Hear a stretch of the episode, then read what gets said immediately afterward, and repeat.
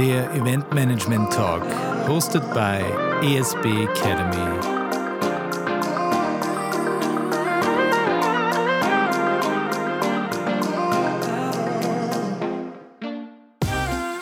Podcast Nummer 14.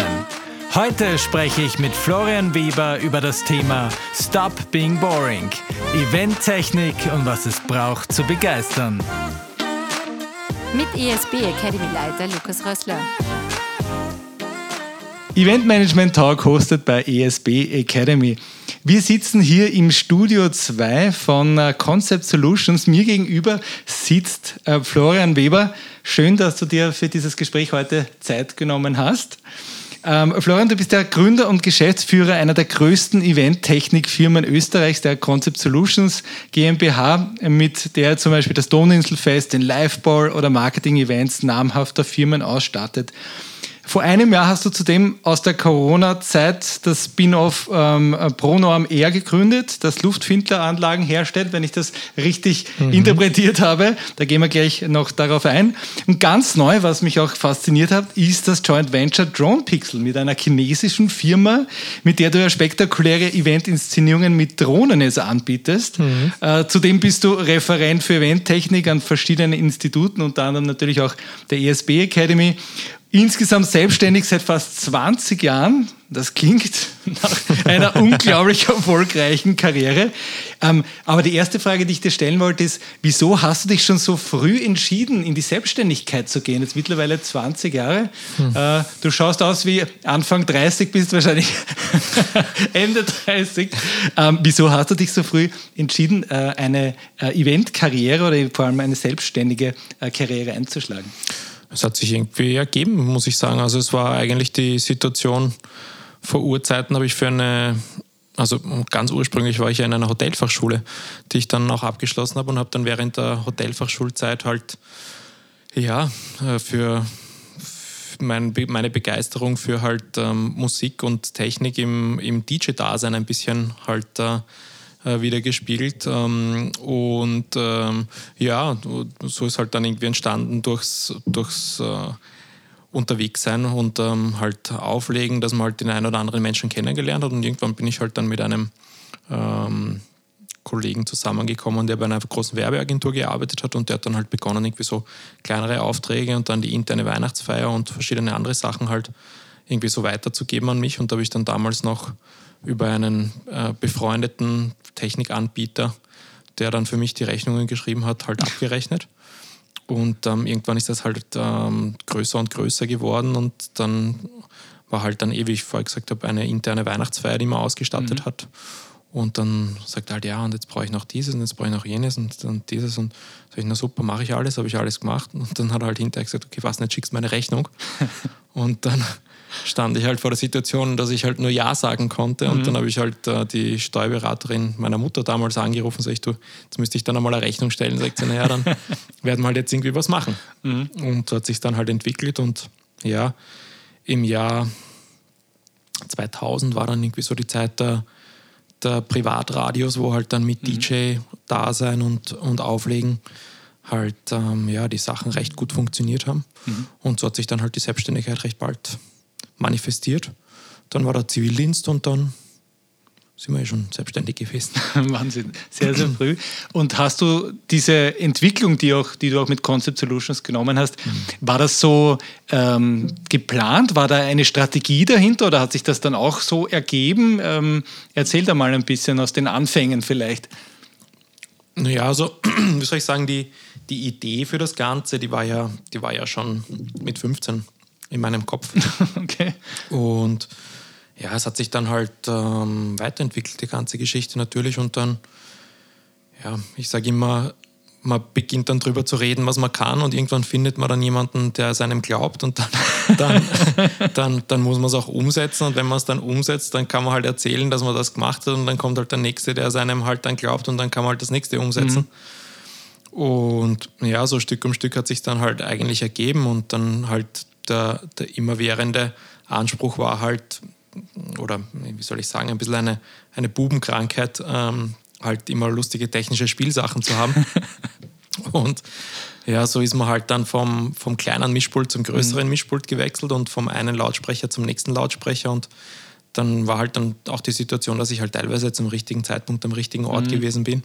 Und so hat sich dann halt, ja, zuerst das Palais Eschenbach ergeben, wo mhm. ich halt zuerst beim, bei den Afterwork-Veranstaltungen halt als DJ gearbeitet habe und dann hat halt auch ein gewisser ja, Professionalisierungsprozess stattgefunden, wo halt dann die Veranstalter des Afterworks dann halt die Betreiber des Palais Eschenbach wurden und so ist man dann halt wieder zu auch anderen Veranstaltungsformaten gekommen und von dort ist halt dann irgendwie das Palais Auersberg äh, mhm. dazugekommen und vom Palais Auersberg ähm, ist man dann irgendwie in die Kato Sektkellerei äh, gekommen und dann, ja, dann war halt immer wieder die Möglichkeit, dass man halt auch Dinge, die man gekauft hat, halt dann ja entweder wieder zumindest äh, nicht verlustbringend wieder verkauft hat.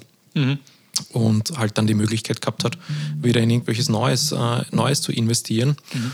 Und ja, so, so ist es dann halt einfach Stück um Stück weitergegangen. Dann habe ich recht bald begonnen, dass ich ähm, ausbilde, also dass ich Lehrlinge ausbilde. Mhm. Und ja, ähm, so hat sich das halt dann Stück um Stück weiterentwickelt. Dann halt zuerst ein kleines Lager im dritten Bezirk und dann mhm. halt das dort erweitert und dann halt in den elften Bezirk in ein nächstgrößeres Lager, dann noch eine weitere Lagerhalle im elften und dann halt irgendwann haben wir dann gesagt, okay, und jetzt übersiedeln wir halt dann wohin, wo es halt wirklich platzmäßig halt passt. Mhm. Und dann sind wir halt hierher gekommen und jetzt schon langsam kommen wir hier auch ähm, jetzt nicht an Kapazitätsgrenzen, sondern wir überlegen halt, welche Dinge halt dann jetzt wirklich effizient sind und manche Dinge sagt man halt dann hinterher, das war eine gute Idee, aber lass mal halt dann vielleicht wieder bleiben. Mhm. Und, ähm, Entschuldigung, für alle, die nämlich die, das äh, Büro und die Lagerhalle hier nicht kennen, im 22. Bezirk, es ist eine Riesenhalle. Ja, das ist, so kann man sich da wirklich so vorstellen. Da bei dir fahren LKWs äh, ein und aus äh, täglich. Ähm, und also nur um die Größendimensionen unseren Hörerinnen und Hörern auch ein bisschen zu beschreiben mittlerweile. Ja, also wir haben schon wir haben schon ganz gut Platz. Also wir haben so zwei, zweieinhalbtausend Quadratmeter Lagerfläche im Erdgeschoss und dann noch einmal 400 Quadratmeter Zwischenebene und dann halt noch unsere ganzen Werkstatt, äh, Holzwerkstatt, Elektrowerkstatt, mhm. ähm, wobei Holzwerkstatt, es ist eigentlich eine, eine Holzreparatur. ähm, äh, Werkstatt, weil wäre es eine Holzwerkstatt, äh, dann müsste das vielleicht ein bisschen noch anders aufgebaut sein. Also, naja, also wir reparieren unsere Cases, ähm, beziehungsweise haben halt ja einfach die passenden Bereiche für die jeweiligen Produkte und haben auch ein bisschen eine Freifläche, wo wir halt einfach äh, unsere ganzen äh, LKWs stehen haben, beziehungsweise halt auch Gerüstmaterial und dergleichen, wo wir halt ja, einfach Möglichkeiten haben, uns umzudrehen. Florian, bevor wir zu deinen aktuellen Pro Projekten äh, kommen, möchte ich gerne dieses letzte Jahr ein bisschen mit dir aufarbeiten bzw. besprechen. aufarbeiten wäre was äh, zu äh, ein großes Wort hier. Aber seid ihr als Event-Supplier in der Corona-Krise quasi am schlechtesten ausgestiegen? Ist das Fakt oder ist das eine Fabel, die von Außenstehenden erzählt wird? Am schlechtesten ausgestiegen, das weiß ich nicht. Ich habe jetzt, äh, ich kenne die die, die Zahlen oder ähm, Hilfen, die andere Branchen jetzt im Detail bekommen haben, nicht so wirklich. Das, was glaube ich halt all over ein bisschen eine Thematik ist, ist, dass ähm, quer durch alle Branchen die Kurzarbeit zwar ein ganz ein gutes Mittel gewesen ist, jetzt aber in der Realität halt, wenn man es ganz genau nimmt, halt auch in Wirklichkeit ähm, nur bedingt geholfen hat und hilft, weil der, also ich sage jetzt mal von dem, was an Kurzarbeit ausbezahlt wird, mhm. für alle, die es äh, nicht wissen, sind 39 Prozent Dienstnehmerabgaben. Mhm die sofort wieder abgeführt werden müssen. Und die Dienstgeberabgaben sind davon ja gar nicht abgedeckt, also die bekommt man gar nicht. Das heißt, ja, ich würde jetzt einmal sagen, so an die ja, über, knapp über 40 Prozent äh, der Lohnkosten äh, sind oder wahrscheinlich an die 50 Prozent der Lohnkosten sind nach wie vor vorhanden. Mhm. Und ähm, ja, das heißt, das, was halt ein bisschen schwierig für uns gewesen ist oder was noch nach wie vor für uns schwierig ist, ist halt die Planungssicherheit, mhm. weil die Regeln ändern sich halt häufig und ab einer gewissen Dimension an Veranstaltung braucht das halt eine, eine Vorlaufzeit. Es braucht halt einfach Zeit, um die Dinge zu organisieren, um die Dinge zu planen. Mhm. Und auch gerade bei internationalen Kunden oder zumindest äh, europaweit agierenden Kunden ist es halt so, dass die halt auch eine Planungssicherheit brauchen, mhm. beziehungsweise halt auch die Sicherheit brauchen, dass die Menschen dann halt auch von A nach B ähm, sicher kommen, dass es dann halt Flüge gibt oder halt zumindest in irgendeiner Art und Weise ein vernünftiges Transportmittel, dass es Hotelkapazitäten mhm. gibt und dass das Ganze halt auch noch irgendwie finanziell darstellbar bleibt. Und das war halt, glaube ich, einer oder ist nach wie vor einer der Hauptprobleme, die wir halt haben, dass halt gerade alles, was groß ist oder halt auch mit dem Budget in einer entsprechenden Menge mhm. halt stattfindet, von 2020 auf 2021 und jetzt mhm. von 2021 auf 2022 verschoben worden ist.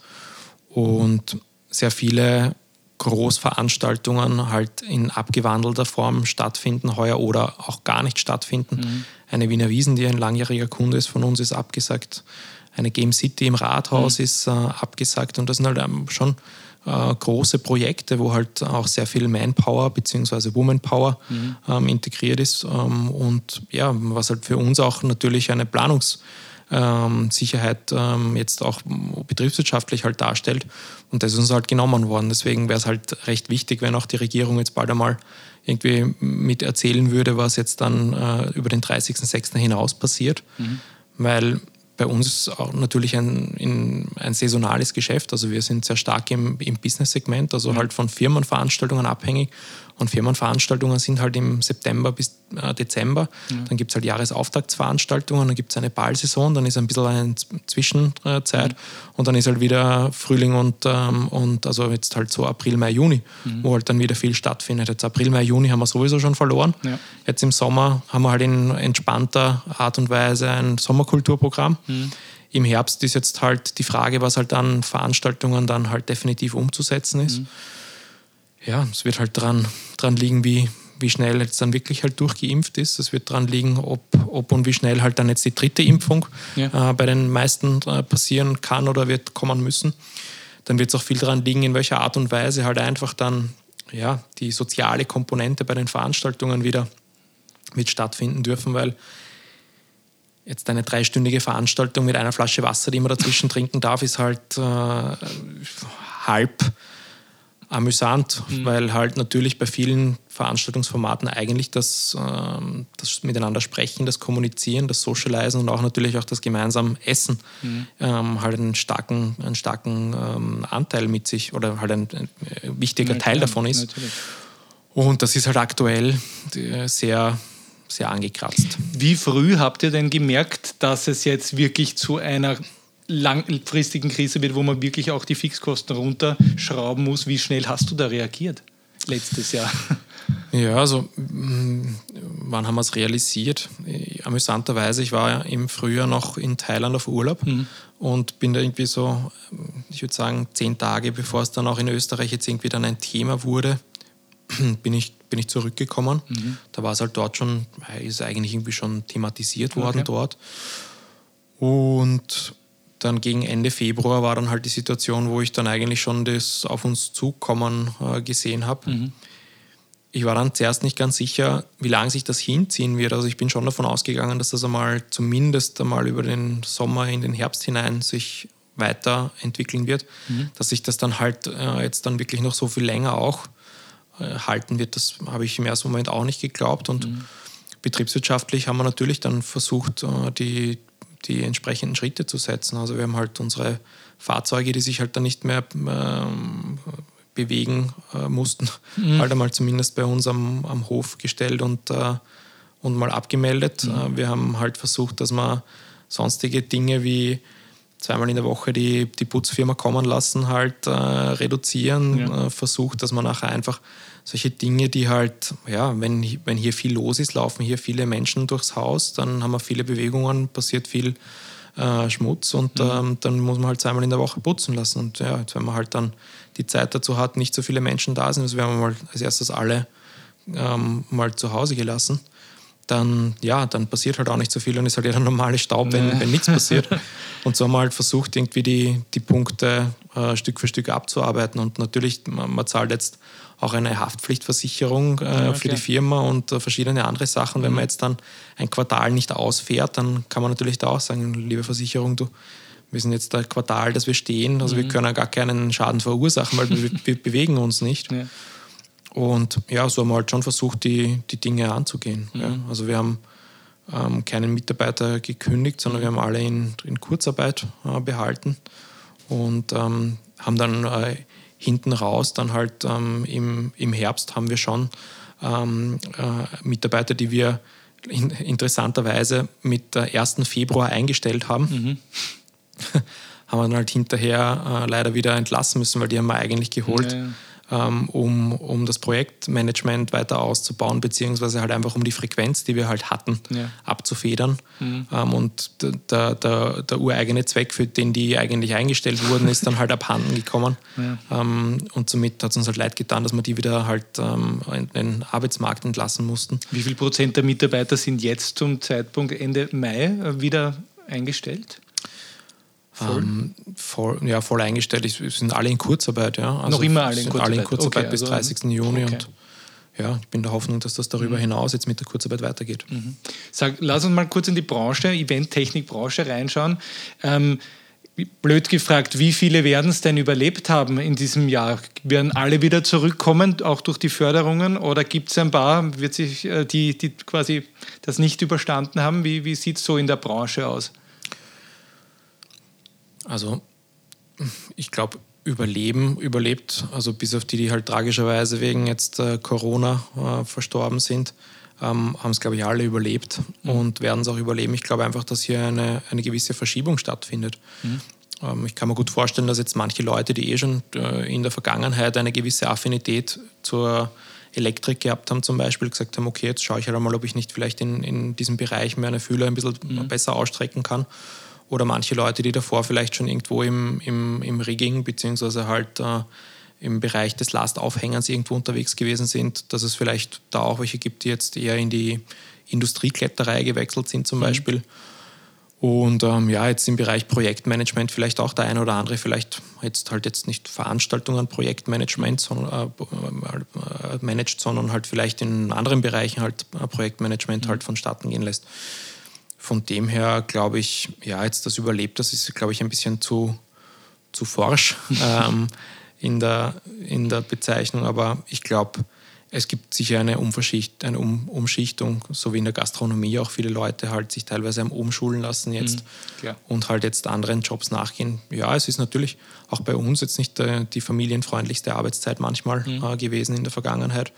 Und dementsprechend, wenn man dann halt einmal ähm, sagt, okay, Jetzt habe ich eigentlich einmal ein Jahr lang festgestellt, dass es eigentlich so gemütlich auch funktioniert. ja. Dann, ja.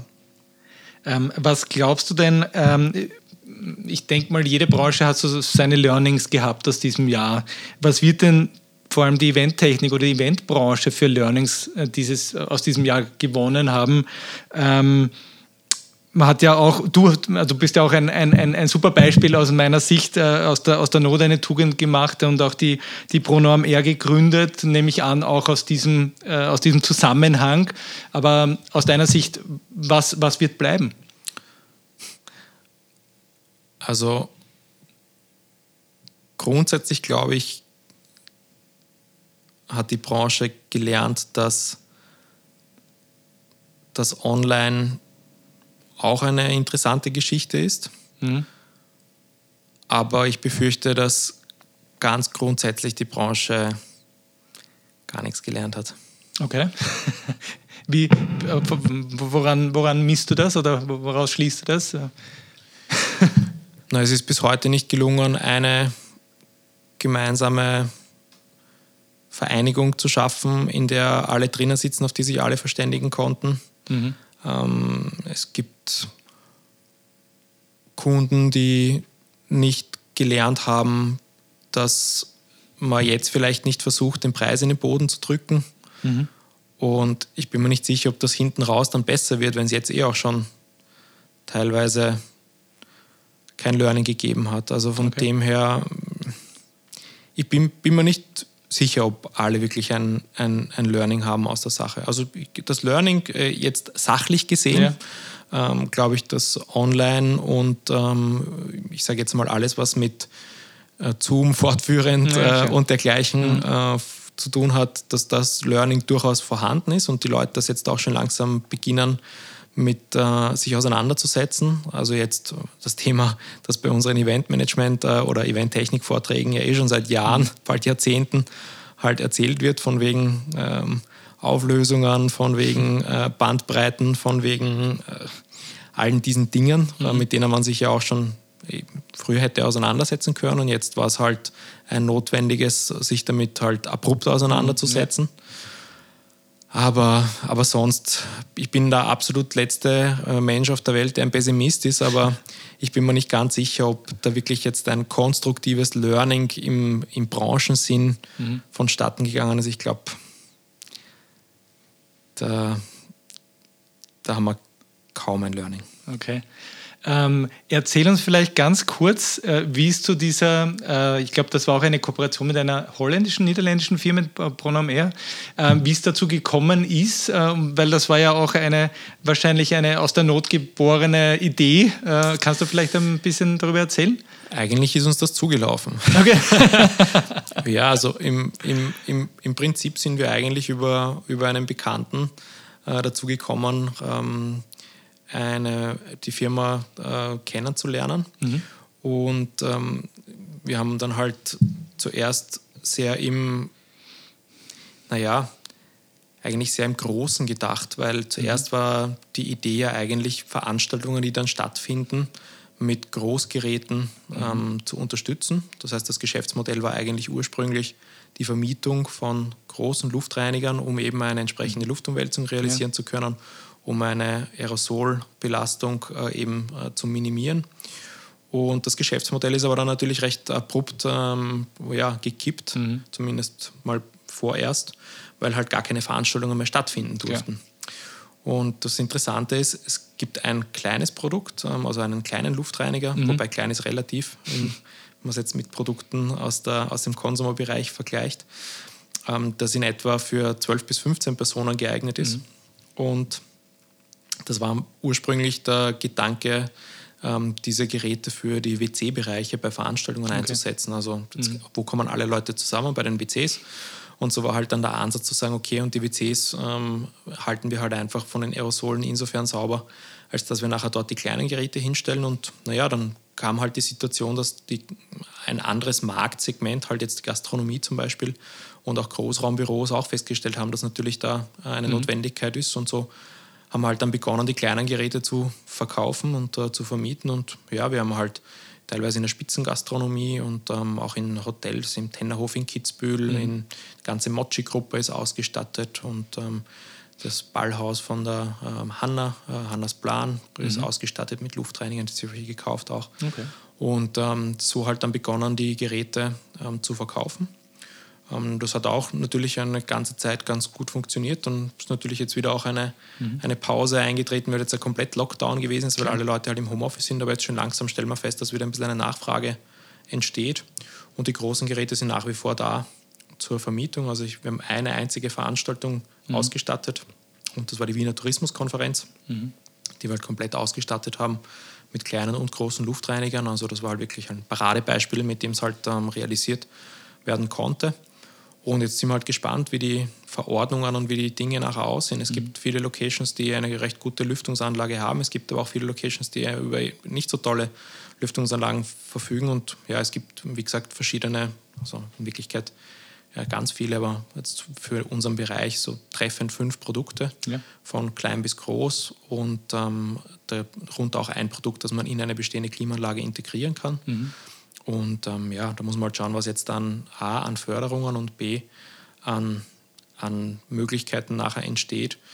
Jetzt im Sommer ist natürlich sowieso Open Air eine, eine Thematik, aber im Herbst und Winter wird es wieder äh, natürlich zum, zum Thema werden.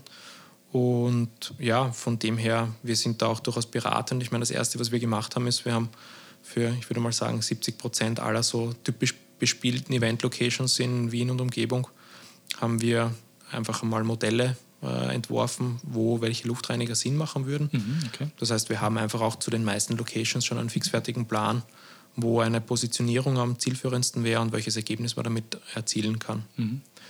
Für mich war jetzt am Anfang gar nicht so die Geschichte, ähm, dass ich jetzt gleich geschrien habe, juhu, und wir haben jetzt einen Luftreiniger und ähm, das müssen wir jetzt machen, mhm. sondern es war die Situation, dass ich, also das Produkt an sich kommt aus dem, aus dem Spitalsbereich. Also okay. es ist eigentlich ein, ein Produkt, das für, für Krankenhäuser mhm. äh, entwickelt wurde. Und ähm, für mich war halt die Situation, es, es gab und gibt alle möglichen Testberichte und Befunde aus Benelux für die Geräte. Aber es ist natürlich halt, der Österreicher liest gerne was vom Österreich und es war jetzt wirklich dann ein bisschen eine Herausforderung, weil es halt ein komplett neues Marktsegment oder ein komplett neuer Markt für mich gewesen ist, hier einfach auch das Wissen und die Erfahrung zu sammeln, wo ich jetzt welche Bestätigung und äh, welche Richtlinie und welche Dinge halt ähm, einhalten muss, beziehungsweise halt bestätigt bekommen kann. Ja. Und schlussendlich haben wir eigentlich da, da sind wir dann an die richtigen Menschen gekommen. Also der Diplom-Ingenieur Peter Tappler vom Labor für Innenraumanalytik ähm, mhm. hat uns dann ein Gutachten geschrieben. Dann haben wir auch noch zusätzlich beim OFI ein Gutachten erstellen lassen und haben dort äh, lebendige Viren gekauft okay. und haben dann die lebendigen Viren auch ähm, mehrmals durch die Geräte eben hindurch äh, geschossen, beziehungsweise halt ähm, haben halt den sogenannten Desinfektionsgrad mhm. festgestellt. Das heißt, ähm, wie viel filtert und wie viel davon ist nachher halt desinfiziert beziehungsweise halt tot. Mhm. Und ähm, wir sind da halt weit über, über 90 Prozent, okay. was auch jetzt dann getötet ist. Mhm. Also wir, wir sind über 99 Prozent mit dem, was gefiltert wird. Mhm. Und wir sind, glaube ich, bei in drei verschiedenen Messvarianten im Mittel, glaube ich, bei in etwa 94 Prozent ähm, ist auch mhm. sofort abgetötet. Ja. Also es wird desinfiziert. Ja, spannendes äh, Thema, auch das dann aufgekommen ist und ihr dann gleich äh, da äh, aufgegriffen habt, ist auch natürlich äh, spannend.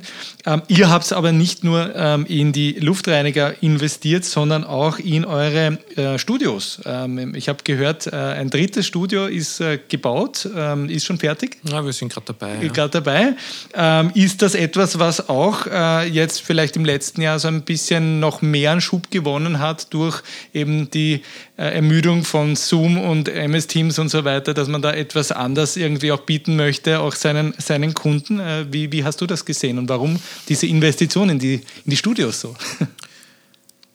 Es war ein bisschen ein, ein Schläfer bei uns, um ehrlich zu sein, mhm. weil wir haben ja bei uns ähm, in, der, in der Zwischenebene bei uns äh, hatten wir eigentlich schon immer einen Probestudiobereich, der halt teilweise für also wir haben schon Proben äh, von allen Musical-Stars hier bei mhm. uns gehabt, die für Weihnachts, äh, ähm, Musical, äh, für die Weihnachtsmusical-Show bei uns geprobt mhm. haben, zu ähm, sehr bekannten Privatpersonen, die für ihre äh, Ehefrauen geprobt haben bei uns. Und ähm, ja, also das, das war eigentlich die ganze Zeit schon da, aber wir haben das in Wirklichkeit halt jetzt nie so als ähm, als Geschäftszweig betrachtet, okay. sondern das war eigentlich mehr ein Service, das wir, mhm. das wir angeboten haben. Also es war halt einfach okay, es gab ein Konzert und es war halt notwendig, dass man vorher eine Probe macht, um okay. dann halt das, das Monitoring noch einmal abzustimmen oder halt ja ein, ein, eine Bühnenprobe zu machen und mhm. dann haben wir das halt einfach zur Verfügung gestellt.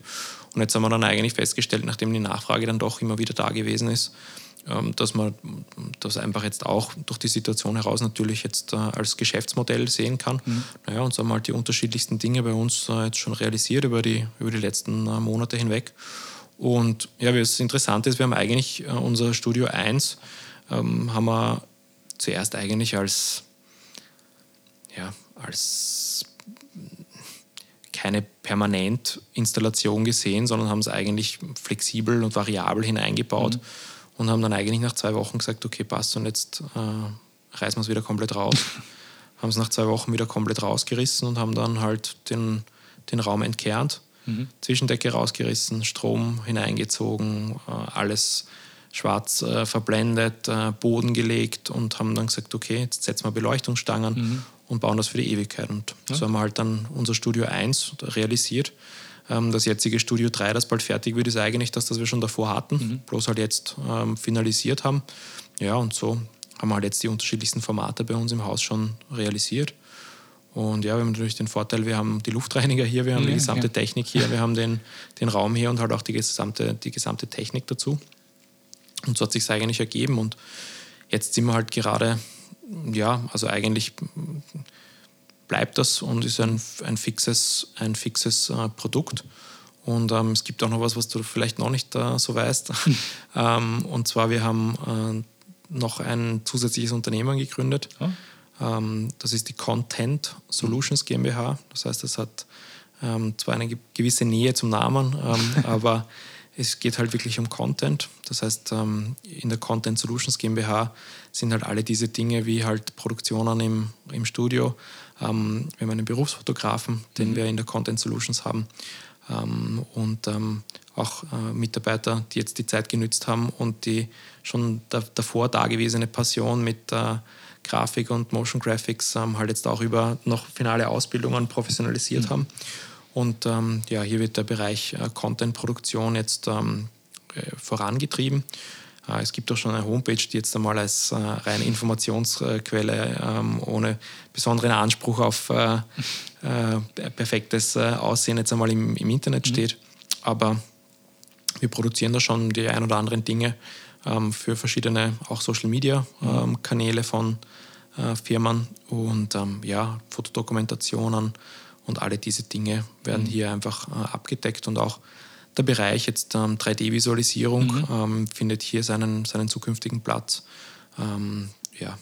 Im letzten halben Jahr war ja das Thema Hybrid-Event so ein großes Schlagwort. Für mich ist das halt immer so die Frage, deswegen ist es super, dass ich dich da habe und dich fragen kann. Für mich ist ein Hybrid-Event, so wie, wie ich es kenne, äh, kein richtiges Event. Würdest du mir da beipflichten oder ist das für dich trotzdem ein Event oder ist das eigentlich eine Übertragung, ein Streaming, eine TV-Übertragung? Wie, wie siehst du das?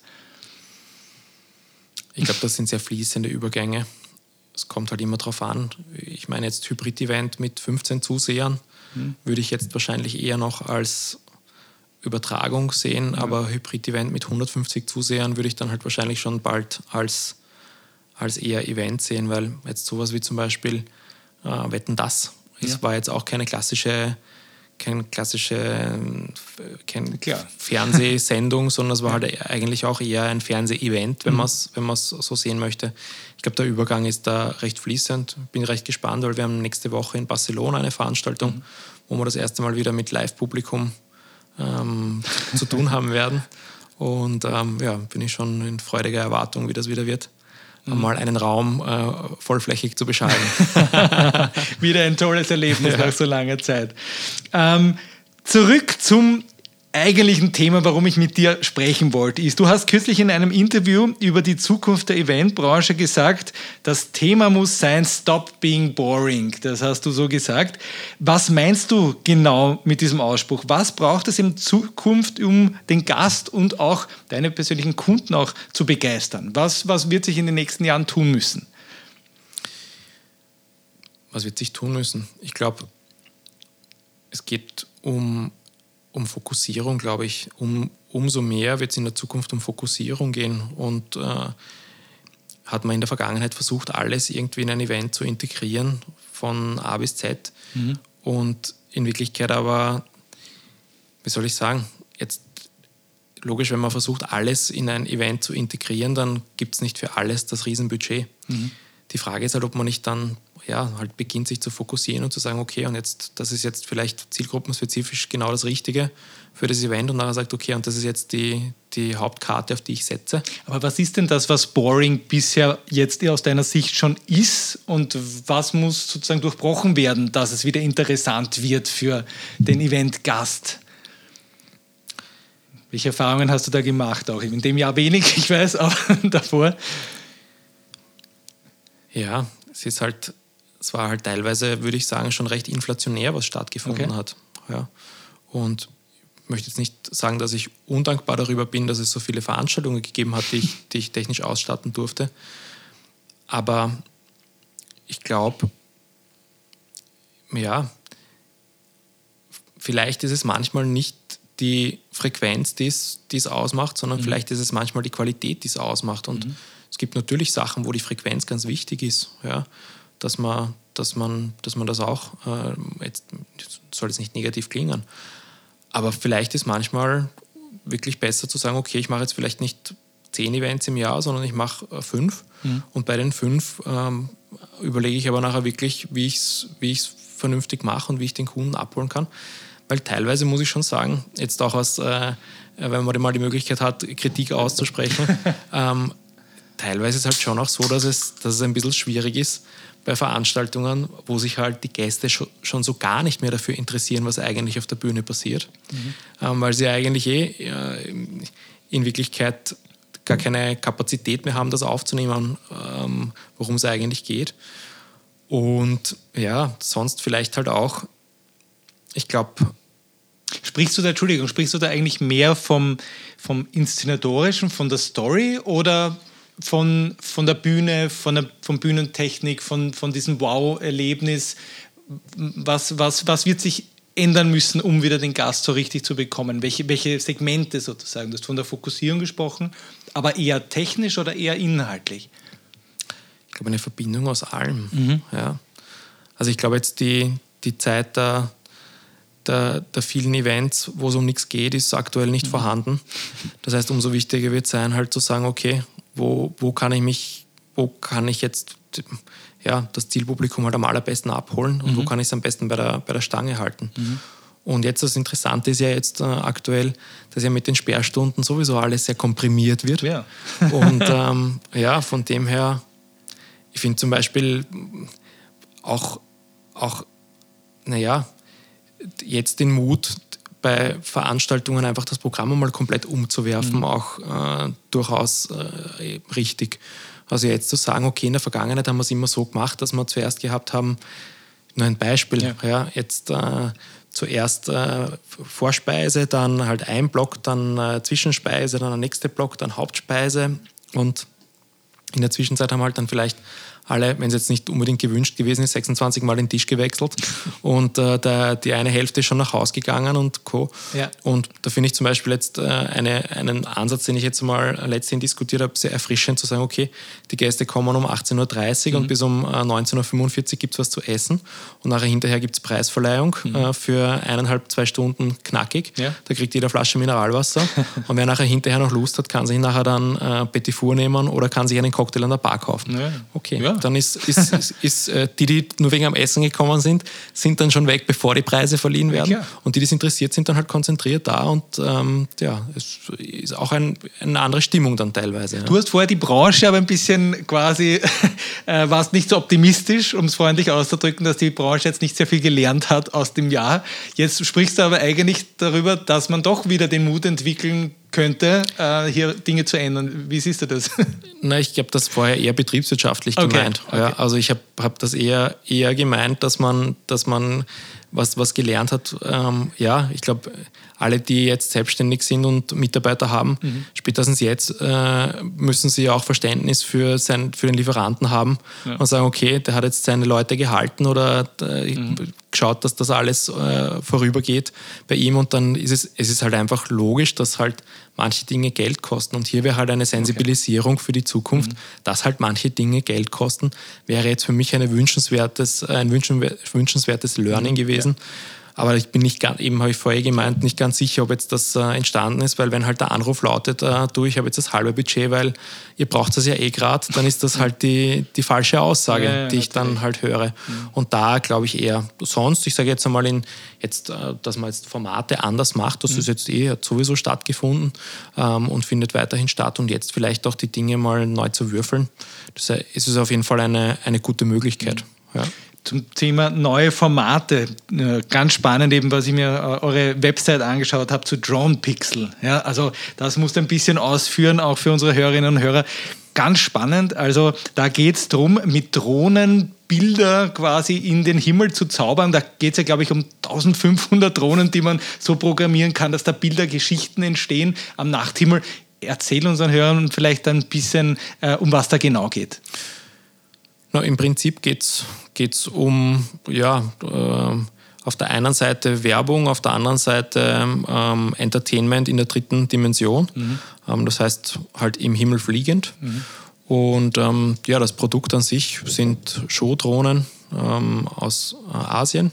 Mhm. Ähm, die Drohnen sind alle einzeln äh, steuerbar natürlich und ja, in einer großen Matrix-Programmierung kann man halt ja, diverseste Bilder ähm, dreidimensional oder auch zweidimensional äh, in, in den Himmel äh, schreiben, stellen. Und das heißt, Entschuldigung, dass man sich vorstellen kann, da fliegen dann 1500 Drohnen im Himmel und die sind vorher so programmiert, dass das quasi ein Programm, das jetzt 60 Sekunden dauert, genau jede Drohne genau im 3D-Raum den Platz in diesen 60 Sekunden hat, um dieses Bild darzustellen. Habe genau, ich das richtig verstanden? Ganz genau, ja. Also beginnen. Äh, Plus LED-Lichter nehme ich an, damit das Ganze nein, sichtbar wird. Die leuchten oder? von selbst. Also, okay. die, die Drohnen leuchten von selbst. Und ähm, also ich sage jetzt einmal, ab 120 Drohnen beginnt es mhm. äh, Sinn zu machen. Und ja, also es, ich sage, wir haben eine, eine Netto-Showzeit von in etwa 12,5 Minuten. So lange? Also in 12,5 Minuten äh, können wir halt eine komplette Show mhm. ähm, programmieren. Ähm, und ja, wir haben eine Netto-Flug, also eine Bruttoflugzeit von bis zu 20 Minuten, aber halt in etwa 12 Minuten, inklusive halt vom Startplatz bis zum Show. Wegen Akkus wahrscheinlich dann genau, auch. Genau, halt ja. einfach bis mhm. zum, bis zum Show-Bereich und dann halt wieder zurück. Mhm. Haben wir in etwa 12,5 Minuten äh, Showmöglichkeit. Und ja, also man kann das ganz individuell anpassen mhm. und ähm, ist da recht, recht frei in der Programmierung. Mhm. Und ja, wir haben jetzt einen Kollegen, äh, der bei uns im Büro sitzt, aus China, der, der äh, primär Gefahrenanalysenprotokolle okay. äh, bearbeitet und ähm, ja, hier, hier, sich um alle Genehmigungen mit Ausdruckkontroll ähm, und dergleichen kümmert. Also in Städten wird das wahrscheinlich kein Thema sein in Österreich, oder? Oder wie ist, wie ist das rechtlich? Ja, also gesehen? rechtlich, also man muss ein bisschen differenzieren. Das sind ja, unsere Drohnen sind jetzt keine Drohnen mit einer Kamera drauf, die jetzt irgendwie mhm. halt ähm, über eine Handy-App dann von links nach rechts, von oben nach unten gesteuert werden, sondern bei uns ist das so, dass das eigentlich ursprünglich aus dem Bereich der bemannten Drohnen kommt. Das heißt, okay. der Hersteller an sich ist, ähm, ich würde sagen, Entwicklungsweltmarktführer im Bereich der bemannten Drohnen, Drohnentaxi. Mhm. Und ähm, die Produkte ähm, jetzt von Drone Pixel basieren eigentlich auf Drohnen, die entwickelt wurden, um eben schon solche Dinge wie für den mhm. Personentransport zu analysieren. Okay. Das heißt, wir haben einfach auch Sicherheitsmechanismen ähm, äh, und Systeme eingebaut, die halt jetzt in der klassischen 199 Euro Drohne nicht äh, integriert sind. Zusätzlich ist es so, dass ähm, jedes, äh, jede Drohne von uns ähm, quasi verbunden ist ähm, über ähm, quasi ein integriertes Mobiltelefon. Ja. Das heißt, es sind lauter fliegende Einheiten, die halt wissen, mhm. was sie machen, wo die nächste äh, Einheit ist. Und dementsprechend kann hier halt jetzt äh, deutlich weniger passieren als ähm, mit einer normalen, äh, ich sage jetzt einmal, Standarddrohne, die sich jeder kaufen kann. Aber wo liegen wir da preislich, wenn wir da 1500 Drohnen für 12 Minuten in die Luft bringen und das Ganze individuell programmiert wird und rechtlich abgeklärt wird? Das muss ja Wahnsinn Aufwand sein, oder? Mathematisch, mathematisch gesehen bei zweimal der Hälfte. also es ist schon so, dass das ähm, Geld kostet natürlich. Also realistische Größe, ab der man in etwa zu kalkulieren beginnen kann, für eine Drohnenshop, aber nicht mit 1500 Drohnen, sondern mit einer deutlich geringeren ja. Anzahl, ist in etwa 35.000 bis 50.000 Euro. Da beginnt halt eine Drohnenshow mhm. dann schon langsam Farbe und Form anzunehmen. Ja. Wobei man hier halt auch differenzieren muss. Jetzt, das ist jetzt halt kein Feuerwerk, das man jetzt anzündet und dann äh, geht die eine Rakete mhm. gut und die andere nicht gut und äh, ja. nachher hinterher ist alles verpestet und äh, der Dreck liegt ja. überall herum sondern wir sind hier halt äh, natürlich alles, was CO2-Ausstoß betrifft, was ähm, jetzt auch die Möglichkeiten betrifft. Ich kann mit einem Feuerwerk schwer in den Himmel schreiben, I love you oder ich weiß nicht was. Das ist nur ganz amüsant, weil ich einen, einen, äh, einen Kunden aus, aus Indien habe, der einen Heiratsantrag machen möchte jetzt mit ja. den Drohnen. Und Wenn das Budget da ist, ja. ja. Ja, äh, und sowas ist ja wahnsinnig spannend, auch, auch für mich, auch, äh, wo ich ja auch die äh, Event Zukunft, der die letzten Jahre ja sehr stark auch beleuchtet hat, dass dann sowas auch kommt, auch so Joint Venture China, Österreich ja. und Florian Weber macht und ich kann mit dir drüber reden, also wahnsinnig spannend auch für mich. Und jetzt hast du natürlich auch immer wieder so diese Anforderungen natürlich an die Zukunft skizziert, die natürlich auch, du hast auch von Content Solutions auch gesprochen, von den Studios, ihr habt eine unglaubliche Bandbreite, das heißt, ihr braucht natürlich auch die qualifizierten Mitarbeiter. Ja, du hast mir vor ein paar Jahren erzählt, und da kann mich gut erinnern, hast du gesagt, es ist sehr schwierig, professionelle, gut ausgebildete Mitarbeiter, die zukunftstauglich sind für diese Dinge, die ihr macht, auch zu finden. Ähm, warum A, warum ist es so schwierig A und B, was macht ihr sozusagen dagegen oder dafür, dass ihr dann trotzdem auf dem Markt mit so guten, qualifizierten Mitarbeitern auch arbeiten könnt?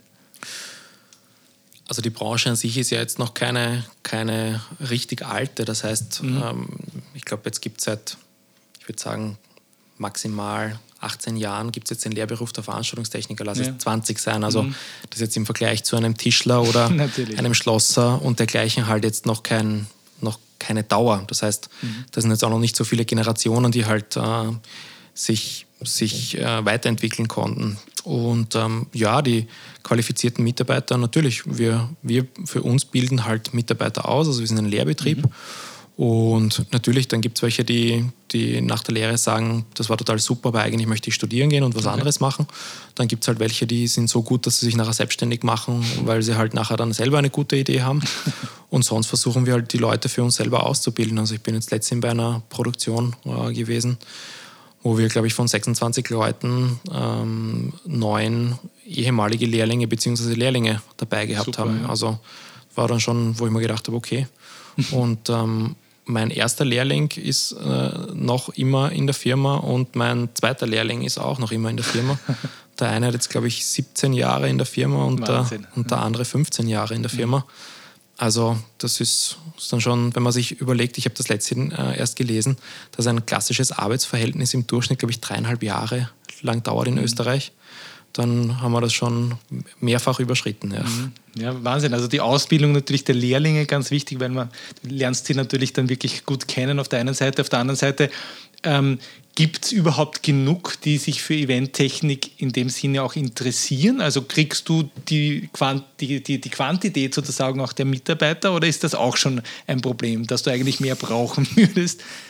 Nein, also die Quantität, jetzt gerade was die Lehrlinge betrifft, Quantität bekommt man, Qualität okay. ist, halt, ist halt immer so die Sache. Ja. Bei mir kriegen alle eine Chance. Die, die, also ich habe oft einmal, also eigentlich sehr viele sind Schulabbrecher. Mhm. Ich finde Schulabbrecher prinzipiell äh, ganz großartig, weil die sind schon in einer gewissen Altersklasse ja. und die wissen auch, dass sie jetzt dann irgendwann einmal was fertig machen müssen. Mhm. Und oft einmal ähm, wissen die halt, dass jetzt die Lehre die beste Möglichkeit für sie ist, etwas mhm. fertig zu machen. Das heißt, das finde ich ganz gut. Dann haben wir auch keine Jugendschutzthemen, ja. was jetzt die Uhrzeiten des Nein, Arbeitens natürlich. betrifft. Und im besten Fall haben die auch noch einen Führerschein. Mhm. Und dann gibt es aber, ich würde jetzt mal sagen, 70 zu 30, also 70 Prozent ähm, des, des 100% Vertrauens, das ich vorschieße, mhm. äh, wird erfüllt und 30 Prozent äh, sind halt dann manche, manche schaffen es halt nicht, den, das dann halt die Chance, die sie haben, halt umzusetzen. Das ist, ist auch wahrscheinlich klar. Ähm, wenn jetzt jemand zuhört, der sagt, jetzt habe ich dem Florian zugehört, jetzt äh, die letzten 40, 45 Minuten, klingt total spannend. Was muss dann ein Eventtechniker oder eine Eventtechnikerin können aus deiner Sicht? Was sind denn so Talente, die gefordert sind heutzutage? Ähm, erzähl mal. Das Wichtigste für mich ist, wenn jemand kommt, dass mal sagen kann, wie viel Strom aus der Steckdose kommt. wenn er mal nicht sagen kann, welcher Strom aus der Steckdose kommt, dann wird das nichts werden. Und sonst muss ich ganz ehrlich sagen, entwickelt sich das bei manchen erst. Also es gibt mhm. welche, die, die sind ganz fix drauf äh, fokussiert, dass sie sagen, ich werde Tontechniker, ich werde Tontechniker, ich werde Tontechniker. Und dann kommen sie daher und kriegen das erste Mal einen Videoprojektor in die Hände und denken sich, boah, ein mhm. Videoprojektor, okay. was man da alles machen kann. Also bei uns ist es so, dass wir schon versuchen, unsere Auszubildenden sehr breit auszubilden, mhm. das heißt halt in, in allen Gewerken. Aber wir erlauben ihnen schon ab einem gewissen Zeitpunkt, wo das Gefühl vorhanden ist, dass es passt, dass sie sich dann in die Richtung weiterentwickeln, die ihnen nachher hinten raus gefällt. Mhm. Weil es ist schon alles sehr, sehr ins Detail gegangen mittlerweile. Wenn es früher noch so gewesen ist, dass man halt, ja, halt sehr von allem alles wissen konnte, dann ist es halt jetzt schon sehr speziell ins Detail gegangen, mhm. dass halt jetzt Funktionen von Videoprojektoren. Früher war halt beim Videoprojektor in Wirklichkeit ein VGA-Anschluss und da hat man VGA dran angeschlossen und dann hat man noch ein bisschen die Farbe einstellen können und dann gab es die Videoprojektoren, wo es dann noch ein Trapez, Trapez gegeben hat, Trapez, ja. und dann gab es die ganz tollen, wo es ein horizontales und vertikales ja, genau. Trapez gegeben hat und alles andere war eh schon mhm. Atomphysik und unglaublich. Genau. Ja, und jetzt ist es halt so, dass die, die, die Dinge halt auch deutlich leistbarer geworden sind. Das heißt, man kann sich auch anders damit auseinandersetzen und das Tolle daran, wenn Dinge leistbarer werden, ist, dass halt auch eine größere Menge an, an Menschen sich mhm. damit befasst. Wenn sich eine größere Menge an Menschen damit befasst, dann kommt mehr Geld in den Bereich und wenn mehr ja. Geld in den Bereich ist, gibt es eine weitere Entwicklung und es wird halt ähm, noch, noch viel mehr an Möglichkeiten implementiert. Mhm. Und von dem her ist halt so, wie ich es eben vorher gesagt habe, dass wir dann unseren Auszubildenden die Möglichkeit geben, sich halt in, in Teilgebieten mhm. halt wirklich auch tiefer ähm, einzuarbeiten, weil es ist halt, ja, also ich müsste lügen, wenn ich jetzt sagen könnte, ich könnte noch jedes Gerät bei uns im Lager bedienen, weil ja. es ist einfach, ja, es fahrt einem einfach bis zum gewissen Punkt nachher davon.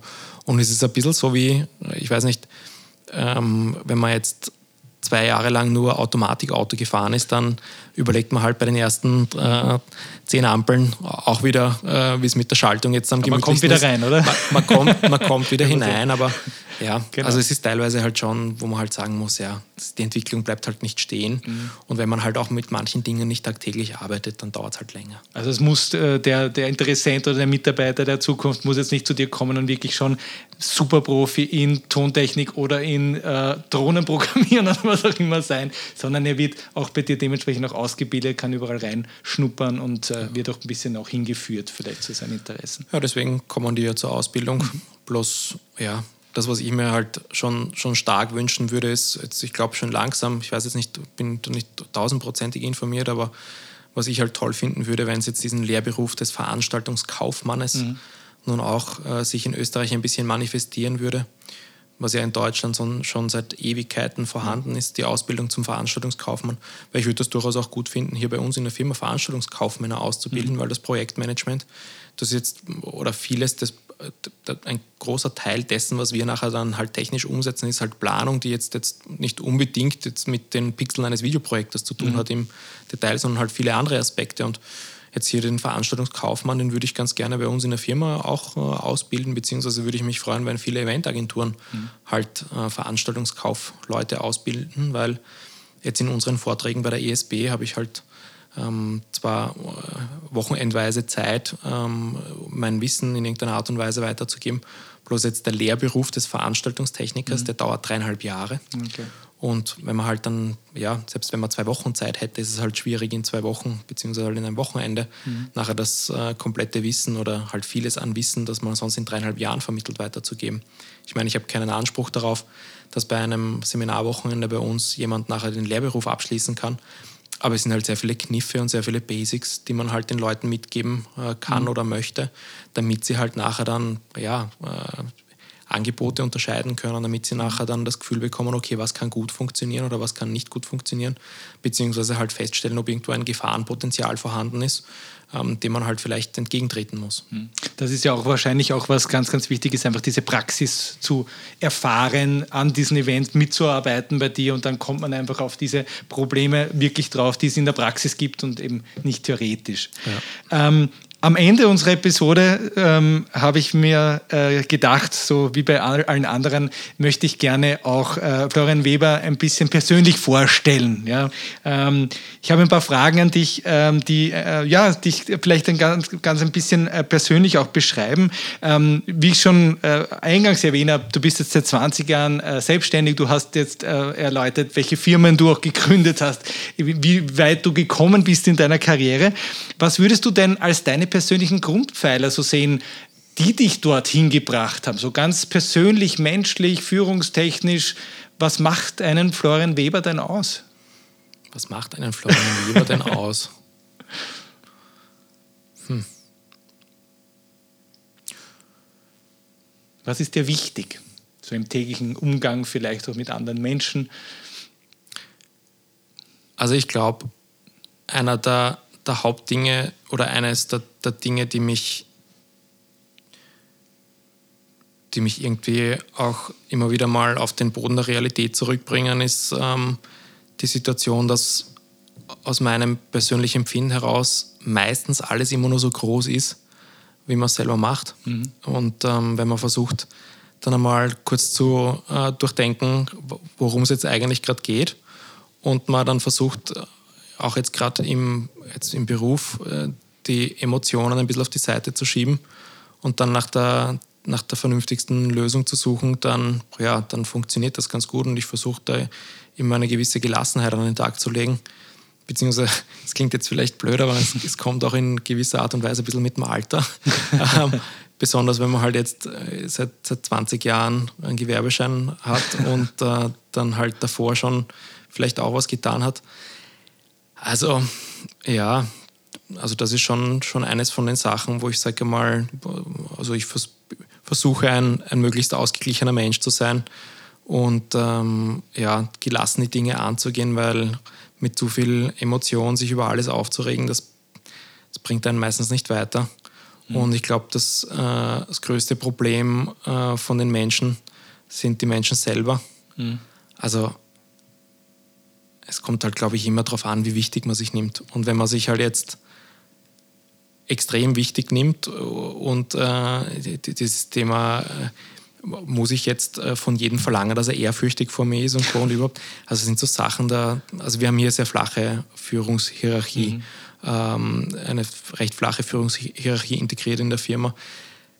Ist manchmal schlecht, ist manchmal aber auch ganz gut und was jetzt das 100% Richtige ist. Hin und wieder sollte ich wahrscheinlich ein bisschen, ein bisschen direkter und straffer sein, aber hin und wieder bin ich dann vielleicht im falschen Moment. Also es ist irgendwie, ist irgendwie schwierig. Ja. Also prinzipiell, ja, glaube ich, ich sage immer, es ist Teamsport hier. Ja. Also es ist, hilft halt nichts, wenn man, wenn man halt, wenn man halt äh, sich besonders wichtig nimmt und äh, Chef spielt. Das ist halt, ist, glaube ich, der falsche Weg. Ich meine, wir haben immer wieder interessante Gespräche auch mit unseren Lehrlingen, um ihnen halt einfach auch die Situationen zu erklären, weil mhm. ich sage jetzt bei manchen Projekten, ähm, wenn ich da als, als Geschäftsführer auftrete, dann ist halt logisch, dass ich jetzt mit einem Kunden, der viel Geld bei uns bezahlt, halt im, äh, im Fashion Quandel herumstehe und halt äh, die Dinge bespreche und den halt ja das Gefühl äh, haben lasse, dass er halt für das Geld, das er hier ausgibt, halt die entsprechende Leistung äh, bekommt. Und da ist halt jetzt, gehört es halt dazu, dass halt dann der jeweilige Projektleiter halt jetzt nicht schwitzend im LKW drinnen steht. Und ähm, im Umkehrschluss bei anderen Geschichten finde ich es aber wieder jetzt nicht tragisch. Wir haben jetzt zum Beispiel ein Projekt, wo ich nicht als äh, Projekt, Projektleiter dabei bin. Ähm, ja, aber da hat der Projektleiter halt den Kundenkontakt, dann ist dem seine Aufgabe, mit dem Kunden Schmäh zu führen, unter Anführungsstrichen. Ja, ja. Mhm. Und ich stehe gerne im LKW drinnen und lade aus. und, und, äh, und gut ist es. Und wenn jemand mhm. was von mir wissen will oder wenn jemand irgendein Ja, Nein oder sonst irgendwas braucht, dann, dann bitte äh, gerne. Mhm.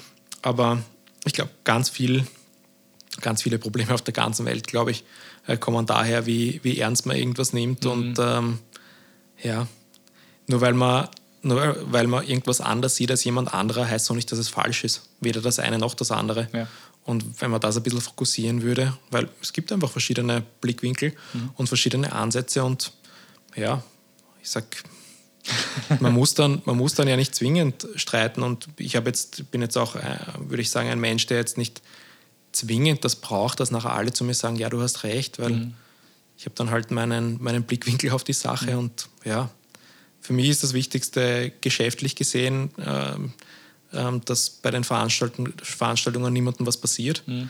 ähm, dass, die Dinge, dass die Dinge gut vorübergehen, dass man, wenn man ein schlechtes Gefühl hat bei irgendwas, halt sagt, du, hey, mhm. da sollte man vielleicht noch einmal drüber reden.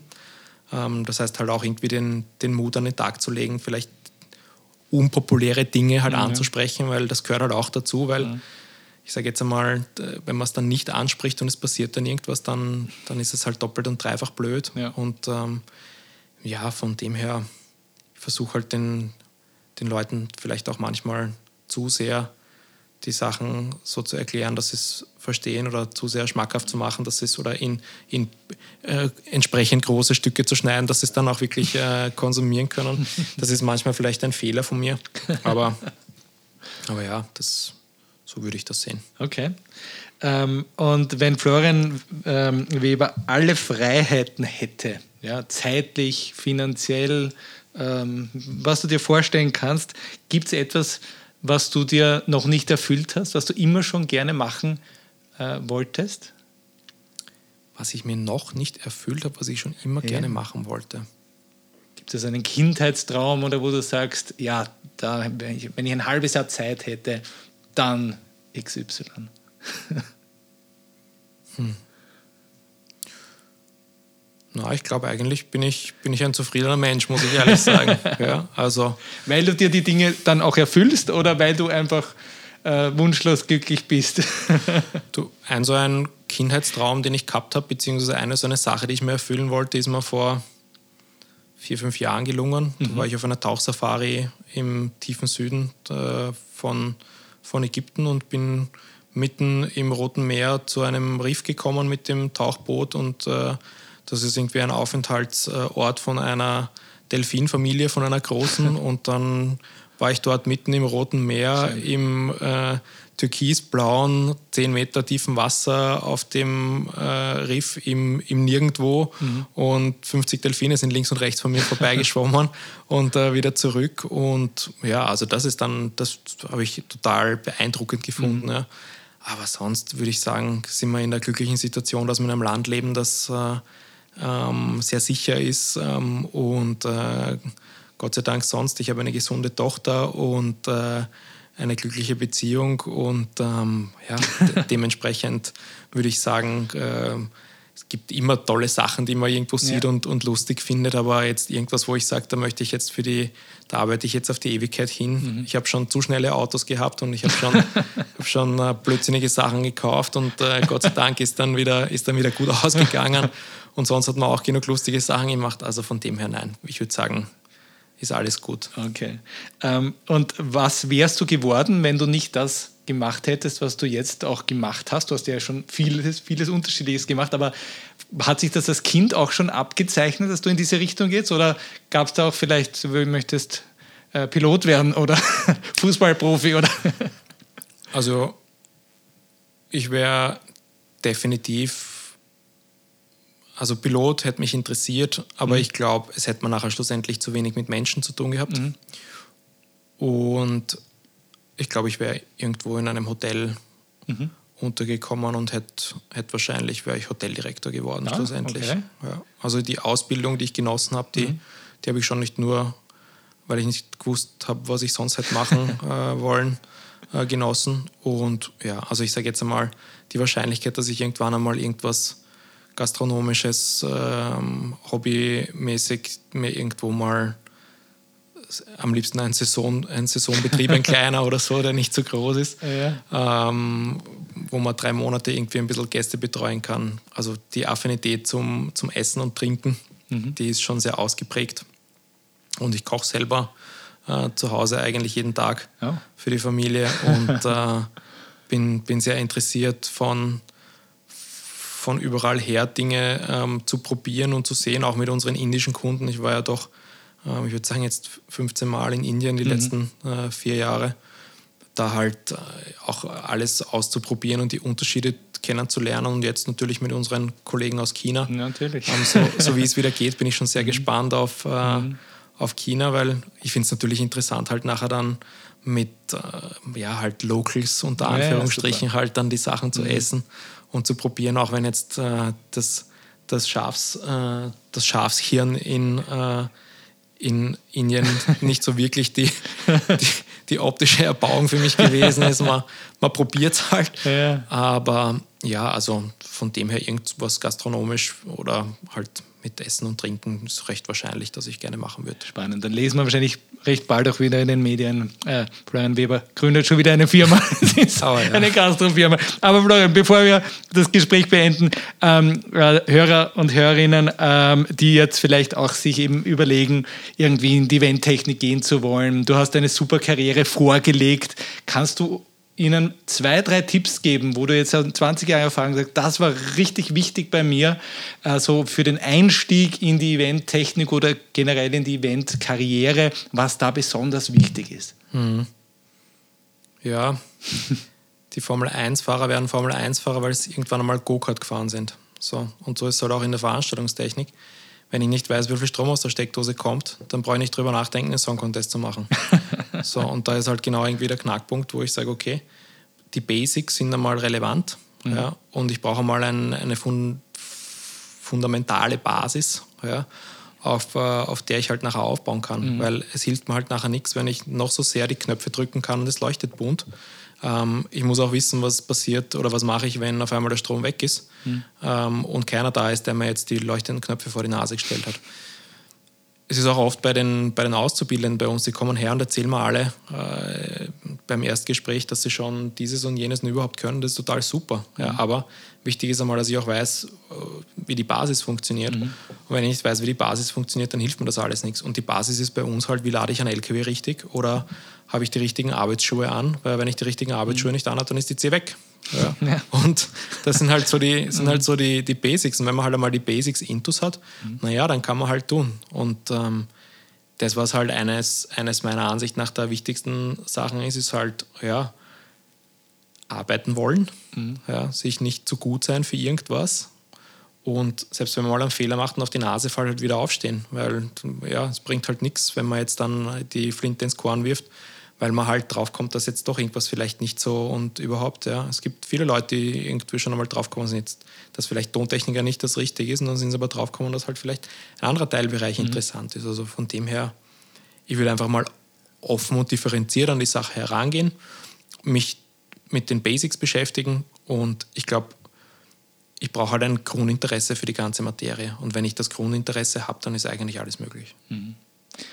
Florian, äh, vielen herzlichen Dank für dieses Gespräch. War super spannend, ganz viele tiefe Einblicke, die du uns gegeben hast. Ich wünsche dir alles Gute für deine vielen Projekte, dass es auch bald wieder richtig losgeht, dass, dass ihr auch wirklich wieder ganze Hallen beschallen könnt, wie du vorher gesagt hast. Ähm, vielen herzlichen Dank auch, dass du äh, so langjähriger Referent der ESB Academy bist. Ähm, hast auch schon sehr, sehr viel auch beigetragen, auch für unseren Ruf der ESB Academy. Vielen herzlichen Dank, Florian Weber. Danke vielmals.